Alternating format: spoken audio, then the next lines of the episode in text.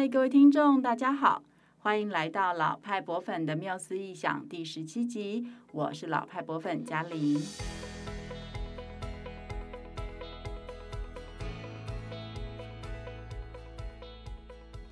在这个节目里呢，老派博粉会跟你一起聊聊三百多年来现代博物馆的发展史。透过这些博物馆的故事，还能够了解世界上曾经发生过的历史大小事哦，像是战争啊、博览会、革命等等，也都跟博物馆的成立很有关系。今天要一起来聊天的伙伴是慧芳。Hello，大家好，我是慧芳。嗯，慧芳跟我呢是老派博粉的英国留学组合。如果有新的观众对我们还不熟悉的话呢，我们两个人都曾经在英国念书过。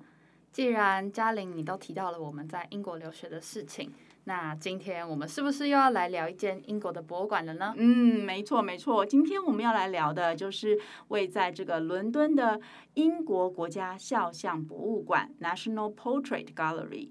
那这也是全世界第一个以肖像为主题还有主要展品的博物馆。慧芳，你有去过这间博物馆吗？有哦，我有去过。嗯，其实啊。它是我在伦敦造访的第一个博物馆哦。哦，这个让我很惊讶哎，因为伦敦有这么多博物馆，然后通常大家如果去旅行的话，有参观博物馆的话，可能都是呃第一个会去的，可能会是我们在二三集介绍的，像是大英博物馆啊。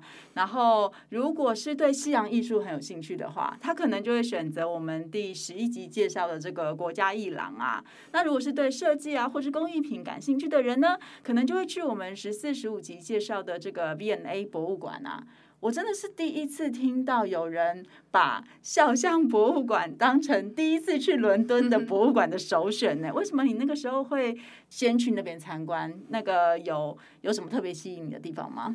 嗯，的确，就像嘉玲说的一样，伦敦它真的是博物馆很多，是博物馆的兵家必争之地，有太多有趣又精彩的博物馆可以去参观了。嗯，相较之下，国家肖像博物馆在台湾可能就没有那么有名。对啊。我自己呢，也是去英国留学之前才知道有这个博物馆。那我当时呢，之所以会一去到伦敦就去参观，是因为那个时候他正好有一个我还蛮感兴趣的摄影师，叫做 Cindy Sherman。那这位 Cindy Sherman 他的特展就快要结束了，所以我就想说啊，我要赶快去，所以我就。第一个就去了它，嗯，那没想到呢，我后来参观完这个博物馆它的常设展之后，就整个惊为天人。是哦，对，觉得非常的喜欢，因为它里面的常设展厅啊是按照英国各个时代来区分的，所以参观的时候呢，就很像是用一张又一张的肖像画来认识英国历史一样。嗯，总之呢，我就是对这个博物馆非常印象深刻，所以啊，我也很好奇。到底是因为什么样的契机，还是因为哪一个重要的人物，才让这么有趣的博物馆成立的呢？嗯，说到这个肖像博物馆成立的故事啊，我们就一定要提到一位十九世纪的英国贵族，他是斯坦霍普伯爵。那这位伯爵呢，在他二十五岁的时候就进入了英国国会担任议员，而且也曾经在内阁政府里面从事外交相关的工作。但是他在外交和政治上是没有什么太显著的成绩了哈，反而他的呃贡献呢都是跟译文产业比较有关，包括他推动了文学著作权的法案，还有推动成立国家肖像博物馆等等。哎，那我想插播问一个问题，因为刚才嘉玲你有提到说这个呃斯坦霍普伯爵他是英国国会的议员嘛，对，但是呢他又在政府里处理外交相关的事务。而且我记得英国国会还有分上议院和下议院，嗯嗯，这实在是有一点复杂。嘉玲可以再稍微解释一下英国的政治制度吗？好啊，对，英国的政治制度真的跟我们很不一样啊。那简单的来说呢，就是英国选民他们会投票选出一批国会议员，那这批国会议员就是代表民众的嘛。那他是。他们会属于这个下议院，哈，那下议院的议员呢，他除了制定法案之外，还会选出一位首相来组成这个行政内阁，去推动国家的各项事务。那上议院的话，它其实就是由英国的贵族来担任的，虽然他们并不是由民选产生的，可是他们同样具有通过法案的权利。嗯，那刚刚呢，我们提到这一位斯坦霍普伯爵，他其实是有贵族身份。但他一开始呢是民选出身的下议院成员，然后在四十一岁的时候，他第一次在下议院里提出了成立国家肖像博物馆的计划，但是当时啊，却是被下议院驳回了。后来第二次提案，哎，也没有成功。那为什么伯爵会想要成立这个博物馆呢？呃，我们现在比较难，就是从这个资料的爬梳里面去确切的知道说，这个斯坦霍普伯爵他提出计划的动机或是原因了哈。但是呢，我们或许可以从伯爵生活的时代来推测，那个时候啊，正好是由维多利亚女王统治的大英帝国，它是一个非常和平而且繁荣的时代。那在这个时期呢，博物馆就像雨后春笋般的在英国成立。我们曾经介绍过的 V&A 也是这个时期。的成立的这个代表的博物馆，所以呢，这个提案有可能是跟上了这样子的风潮啊，哈，并且是以纪念对于英国有贡献的重要历史人物为理由，来展现英国人对于自己的国家还有历史还有文化的自信心。嗯，但是我们刚刚提到，就是他其实一直没有通过嘛，哈，但是经过了十年呢，在一八五六年的时候。不愿意放弃这项计划的斯坦霍普伯爵，他终于获得了上议院的旗次。哦，因为他也是贵族成员。对对对，他就从下院进到上议院了哈。嗯、那这一次呢，他就改向上议院提出这项计划，没想到上议院的贵族伙伴们很快的。就通过了这个提案，这样不晓得是不是因为他们都觉得自己很有机会进入到这个博物馆里面去名留千史哈。那但是 anyway 就是在那个状态下，而且也在维多利亚女王的同意之下呢，就跟下议院预留了两千英镑的经费来成立博物馆。从这个时候开始，一间以收藏、展示和推广英国君王、贵族、战士、艺术家、文学家还有科学家等等肖像为目标的博物馆，就有了一个雏形了。哦，原来肖像博物馆是因为贵族的推动才成立的啊？对对对，可以这样子说哈。但是这个时候其实。提案通过，但是博物馆还没有真正的成立啦。Oh. 因为就是我们顶多可以说它大概算是成立的筹备处吧，哈，因为它跟其他的博物馆很不一样啊，像是我们第一集介绍的 Ashmolean 博物馆，它是由一位主要的收藏家。他捐赠他的收藏来成立的嘛，哈，他也不像第四集和第六集提到的这个乌菲兹美术馆，还有罗浮宫，它背后都有热爱收藏又有钱的家族和王室哦。事实上呢，刚开始这个肖像博物馆是一件典藏品都没有的，它就是一个 idea 哈，只能说这个呃斯坦霍普伯爵算是非常有远见的提出了这项计划，接下来才是这个博物馆收藏的开始。所以在一八五六年的十二月呢，一位担任国家艺廊董事的贵族，他就捐赠了第一幅肖像给这个肖像博物馆。那一幅画呢，据说就是英国大文豪莎士比亚的肖像画。哦，讲到这个莎士比亚肖像画，我好像有一点印象。嗯、我记得当时我在博物馆参观的时候，就是有看到这个肖莎士比亚。嗯、那画中的这位莎士比亚呢，他虽然就是。我记得他就是发线很高，然后看起来就是个秃头的样子，uh huh. 但是呢，他就是那种自信的看着。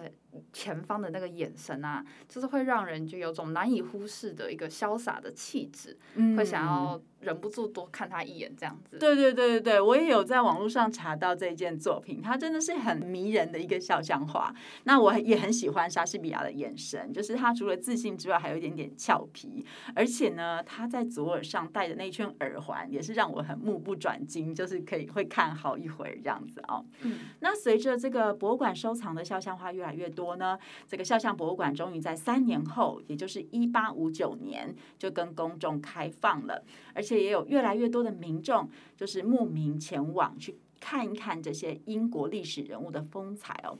不过呢，在博物馆最初开幕那个四十年之间呢，为了保存还有展示，逐渐呃每一年增加了这个典藏品和容纳更多的观众，它其实搬了非常非常多次家。嗯嗯，那后来是在慈善家的捐款，还有政府各方的协调之下，国家肖像博物馆终于在一八九六年搬到了它现在的位置，并且重新向公众开放。呃。有趣的是呢，这个国家肖像博物馆最后的这个家呀，它正好就在国家艺廊，就是 National Gallery 的隔壁哈。哦、那两间博物馆呢，就就这样就成为邻居了。嗯嗯嗯，对啊，其实我也记得当呃那时候去参观的时候，两间博物馆它几乎算是连在一起的感觉。嗯，如果你从肖像博物馆门口出发啊，只要走路大概五分钟的时间，转个弯。就会到达那个国家艺廊前面的那个特拉法加广场 （Trafalgar Square）。呀，对，他们两家真的离得很近。那因为大部分的人可能都比较知道国家艺廊嘛，对，所以我们也要提醒大家，如果有机会去伦敦的话，哎，参观国家艺廊完之后呢，也不要错过这个肖像博物馆。它的地点其实很方便呢，而且虽然它的建筑空间是比较小巧，但是它的展厅，而且我记得 lobby 其实是很明亮、很优雅的，也是一个很能够就是舒服的观展的地方。然后当你走进这个博物馆大门之后呢，还可以在入口附近看到我们刚刚提到那位创办提案人哈斯坦霍普伯爵的半身像。而且啊，我也觉得会很建议大家听语音导览哦，因为你想想看那些肖像背后每个都是重要人物的故事啊，然后八卦一定也很多，所以导览一定是非常精彩的这样子。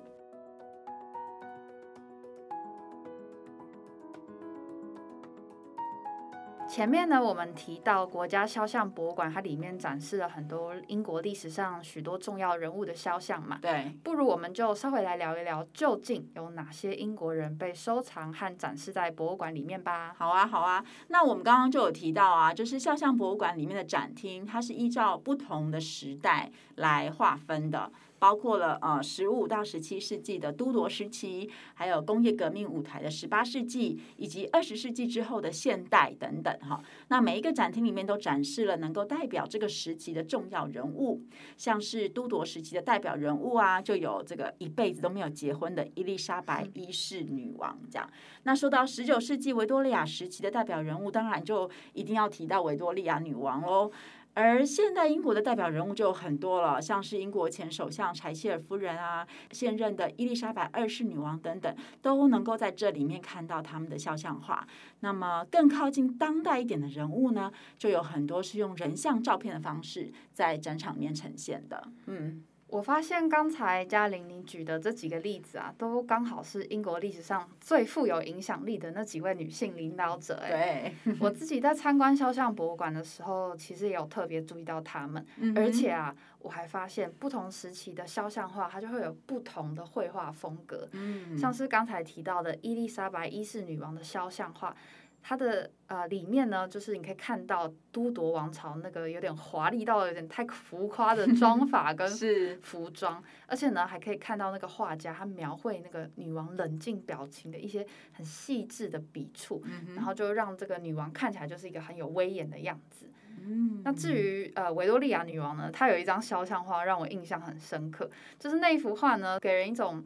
很柔和啊，细腻和古典的感觉。嗯，不过女王脸上就是好像就是微微皱着眉头，有种中年妇女正在烦恼的亲切感，还蛮有趣的。刚好那幅画就是维多利亚女王，就是年纪比较大的时候的画。哦，对，因为维多利亚女王在中年的时候，她先生 Albert 就是过世了嘛。对对。然后据了解，她其实一直后来都很有点忧郁，有点悲伤哈。不晓得画家是不是可能就是很精准的捕捉出那种神态这样子。嗯、那我觉得这是欣赏肖像画很有意思的地方哦，就是呃，而且这个肖像画博物馆里面，它除了君王或者是领导者的肖像之外啊，它还有很多像是科学家、艺术家啊各个领域呃发挥。长才的人的肖像画，例如我们很熟悉的这个英国的科学家牛顿啊，还有风景画家透纳等等。那慧芳，你在参观的时候啊，还有什么人让你印象很深刻的吗？哦，有哦，我记得我那个时候啊，还有看到歌手红发艾德。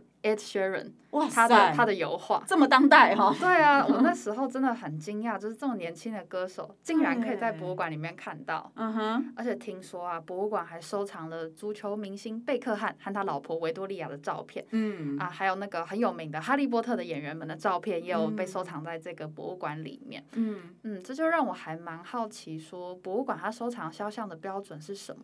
好像只要是够有名的人就能够被收藏进去。嗯，从你刚刚举的几个例子，好像他们是在用这些肖像写英国历史的感觉哈、嗯，就是这些流行的、具有时代性名人的人物，对对对对对。那至于就是博物馆是不是只收藏有名的人呢？他们最近好像也有在反思这件事情哦，因为他们近年来策划的一些特展呢，就有把更多一般老百姓的肖像展示出来。啊，比如说这一年多来，因为疫情啊，其实大幅改变了民众的生活嘛。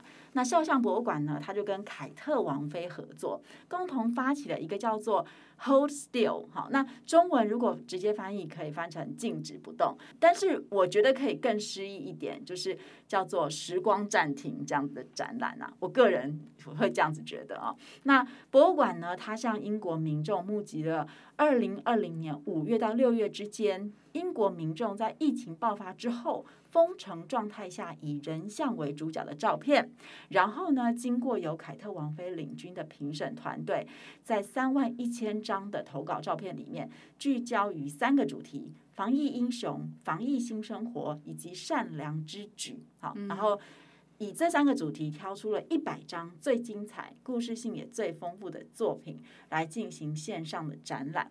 那就是透过这些照片呢，去展现出疫情之下英国人民坚韧的生命力。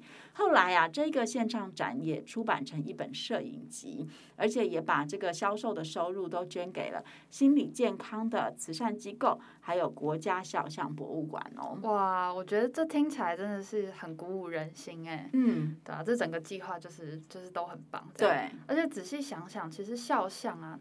真的是有一种魅力，会让人在就是欣赏它或是观看它的时候产生一种移情的作用，嗯，就是觉得好像自己也能够跟画中的人物产生某种共鸣，嗯哼，所以我也可以想象啊，在我们经历了就是我们前几个月的疫情啊，还有居家上班之后，嗯，如果我看到这种就是展示台湾疫情之下人民照片的线上展览的时候，我应该也会很有感触吧？嗯，对，我也觉得应该会耶。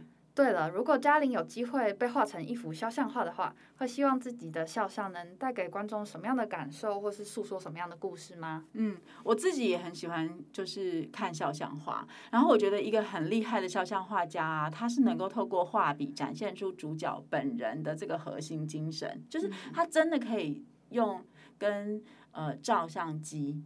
拍出来很不一样的东西，这样。嗯。那我曾经在台湾看过一位艺术家戴晋煌先生的作品，他笔下的每一个人物都会用表情啊、姿态，还有服装以及这个所处的环境去诉说自己的故事。所以，如果我我有机会就是成为这个肖像画的主角的话，我很希望自己是看起来好像有一点。若有所思这样子，然后但是呢，又要有一点叛逆跟调皮，也很希望能够把自己对这个世界的好奇和热情都能够让观者感受到。哇，好希望可以早日看到那幅肖像画。我觉得艺术家应该会觉得很挑战。应该应该会。嗯嗯嗯。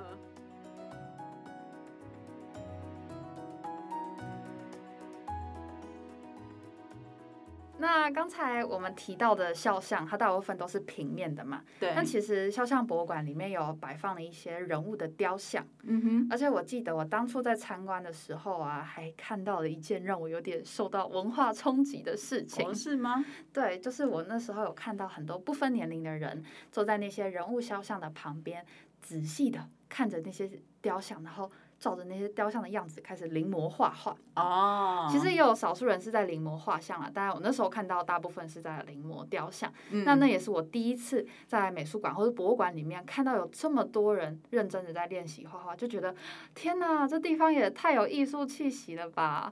就是不知道嘉玲有没有曾经在呃美术馆啊，或是博物馆里面看到有人在临摹作品。嗯。我印象中好像西方国家比较常看到，在台湾我几乎没有看到过有人。坐在博物馆里面画画，也想和嘉玲聊一聊，到底博物馆适不适合让观众坐下来临摹画画呢？我自己第一次看到观众在博物馆里面临摹这个大师的作品，其实应该是在法国的罗浮宫。嗯。那个时候我也觉得真的会蛮感动的，就是那个景象哈。那但后来就是呃，当我比较常去欧洲的博物馆。后就会发现这件事情好像很平常，就是在他们的博物馆里蛮常发生的。那博物馆也很鼓励这样的事情。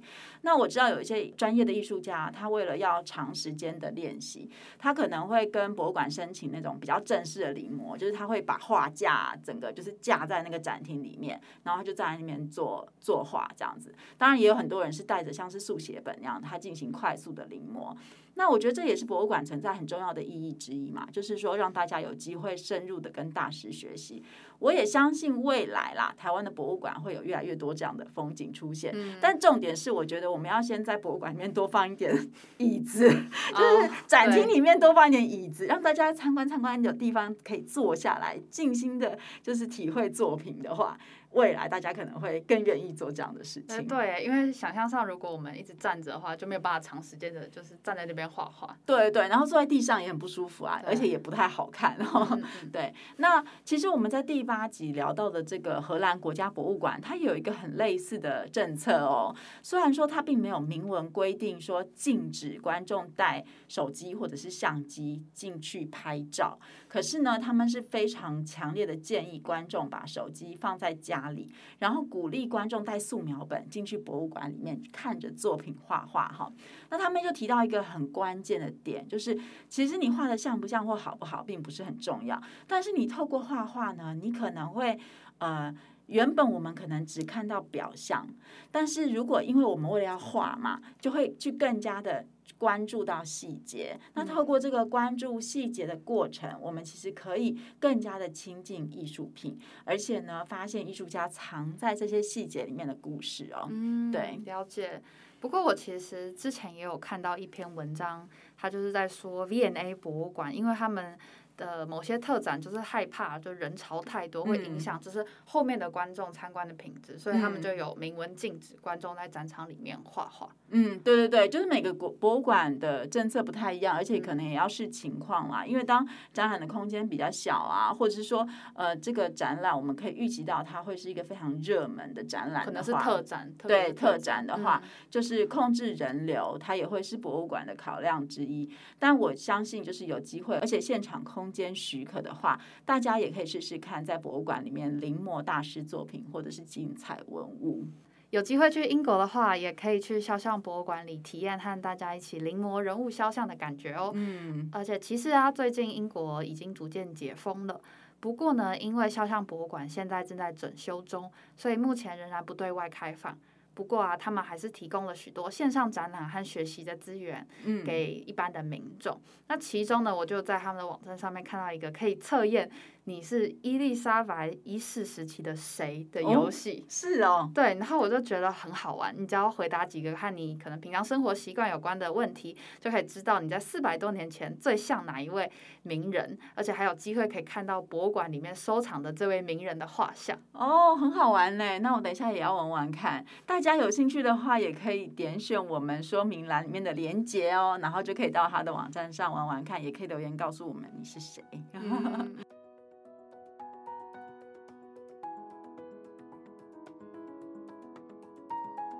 今天的节目呢，已经到差不多尾声了哈。我们聊了国家肖像博物馆成立的故事，也知道了斯坦霍普伯爵是怎么样从下议院到上议院，坚持不懈地推动成立肖像博物馆。